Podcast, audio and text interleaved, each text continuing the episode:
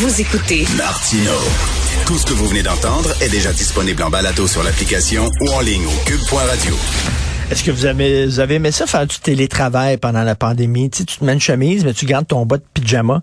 Euh, ton bas, c'est pas, et tu travailles de chez toi. Il y a des gens qui ont pas aimé ça. Il y a des gens qui ont vraiment pas aimé ça, qui sont contents de retourner au bureau. Mais il y a des gens qui ont vraiment préféré ça. Et ça, c'est une bonne idée de Québec solidaire euh, qui disent, ben nous autres, on voudrait permettre, si on était bien sûr au gouvernement, euh, euh, on voudrait permettre à tous les travailleurs qui le peuvent et qui le souhaitent de bénéficier du télétravail à mi-temps on va en parler avec Alexandre Leduc, député solidaire de Schlager-Maisonneuve. Bonjour, Monsieur Leduc.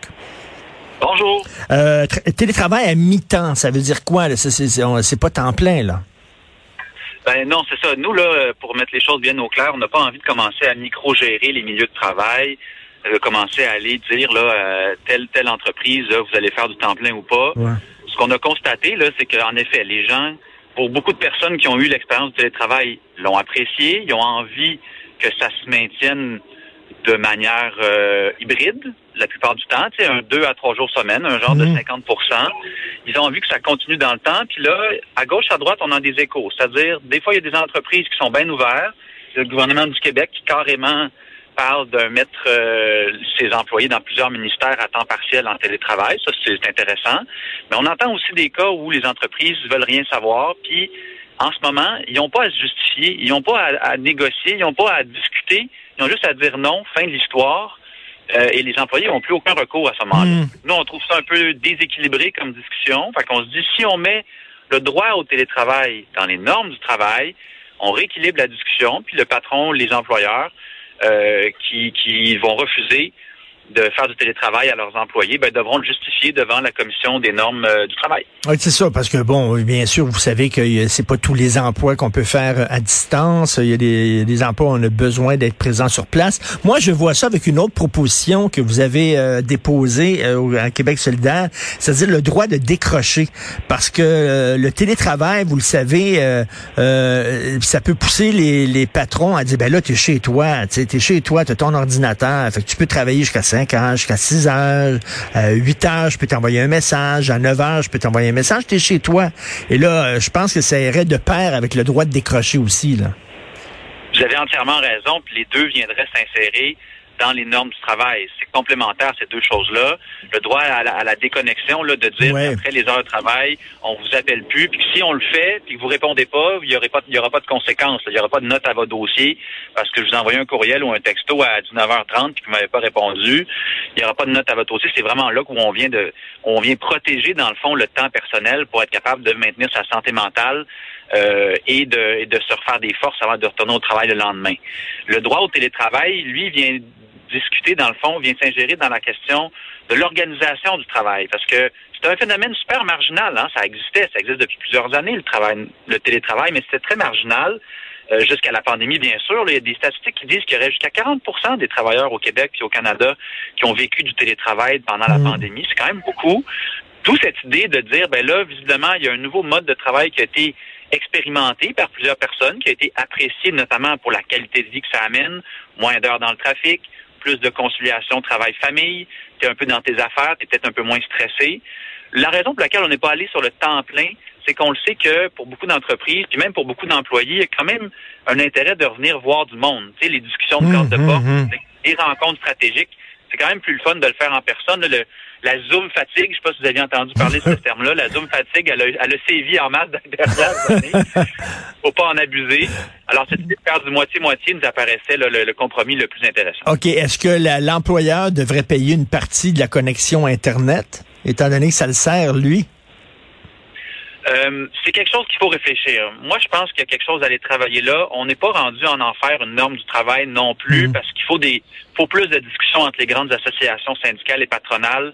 C'est pas simple parce qu'après ça, c'est quoi la portion qu'il faut qu'il paye? Si vous si vous écoutez beaucoup de streaming à maison, beaucoup de Netflix, faut-tu que l'employeur paye pour l'entièreté de ça? C'est pas simple.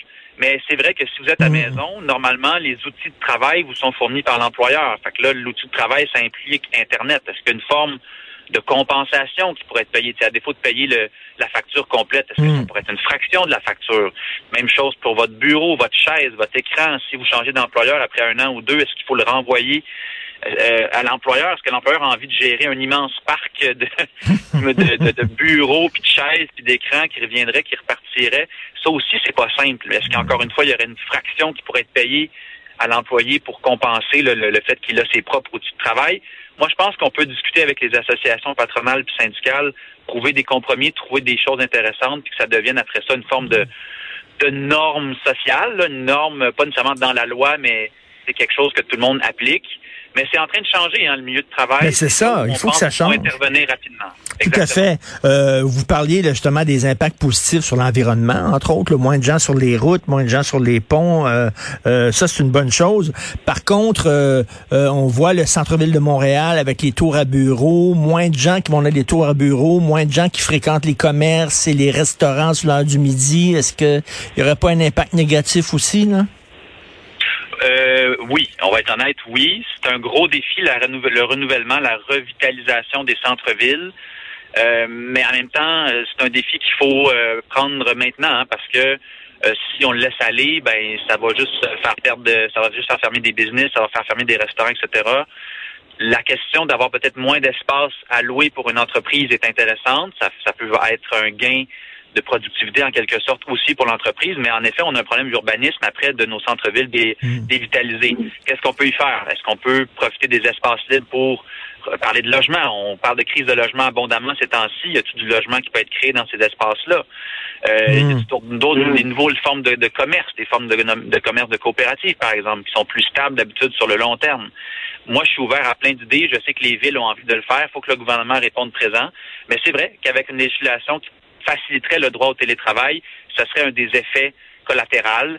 Euh, puis il va falloir certainement qu'on investisse des sommes pour aider les villes à redynamiser les centres-villes. Ben, tout à fait. Vous savez, les, les, les, fameuses rencontres internationales comme le G7, le G20, des affaires, des fois on se demande avec toute les, la sécurité qu'il faut payer, puis euh, on, les gens qui vont en avion privé, on se dit comment ça qu'ils font pas ça justement à distance euh, par, par, Internet? La vie change, le, le, le, milieu du travail change et il est temps justement qu'on fasse les choses autrement là que comme on le faisait tout le temps. Et en, en passant, je serais curieux de savoir comment vous voyez ça, vous, le fait que ce sont de plus en plus les chercheurs d'emploi qui ont le gros bout du bâton. Avant, quand quelqu'un cherchait un emploi, allait voir un employeur en disant qu'est-ce que je peux faire pour vous, mais de plus en plus, et maintenant, c'est le chercheur d'emploi qui dit à l'employeur, qu'est-ce que toi tu peux faire pour moi? Et ce sont les employeurs maintenant qui font le tour avec leur CV qui se présentent. Euh, c'est comme le monde à l'envers. Vous voyez ça comment à Québec solidaire, ça? Ben, c'est un balancier, hein. Il y a des, années, des décennies où est-ce que c'est l'inverse. Il y a du chômage abondamment, puis là, c'est difficile pour les, travailleurs. Moi, je, suis de la génération où c'était peut-être plus difficile, plus jeune, de se trouver un emploi. Il fallait avoir euh, plein d'expérience. Euh, mais à 16, 17 ans, c'est difficile d'avoir un CV avec de l'expérience. Mmh. Ça s'est renversé. Donc, l'avantage de ça pour les salariés, c'est que les salaires ont tendance à monter un peu plus vite, un peu plus naturellement. Ce que je trouve dommage, par contre, c'est que le gouvernement ne euh, vient pas équilibrer ça avec une, hausse du salaire minimum. Parce qu'il y a des entreprises qui peuvent se le permettre. Euh, mettons des grandes chaînes, des McDonald's, quand vous promenez, là, les McDo, les autres qui affichent le salaire d'entrée du 7 mais la pataterie du coin, je suis pas sûr qu'elle est à 17 piastres, elle. Par contre, le fait d'avoir cet, cet écart-là entre les deux, ben ça fait en sorte que la pataterie est désavantagée, tandis que si on montait le salaire minimum pour tout le monde, mm. ça aurait au moins l'avantage d'être équitable. Tout le monde aurait le même salaire minimum d'entrée, un peu plus élevé, et les plus petites euh, entreprises qui n'ont pas un aussi gros réseau de contacts, pas un aussi gros réseau de publicité, par exemple, comme McDonald's, ben ils seraient pas, ils seraient moins désavantagés par cette inéquité-là. Mais c'est clair qu'on vit un, moment particulier dans l'emploi. Mais comme tous les autres moments, ça va revenir à un moment donné, ça va se rebalancer, c'est certain.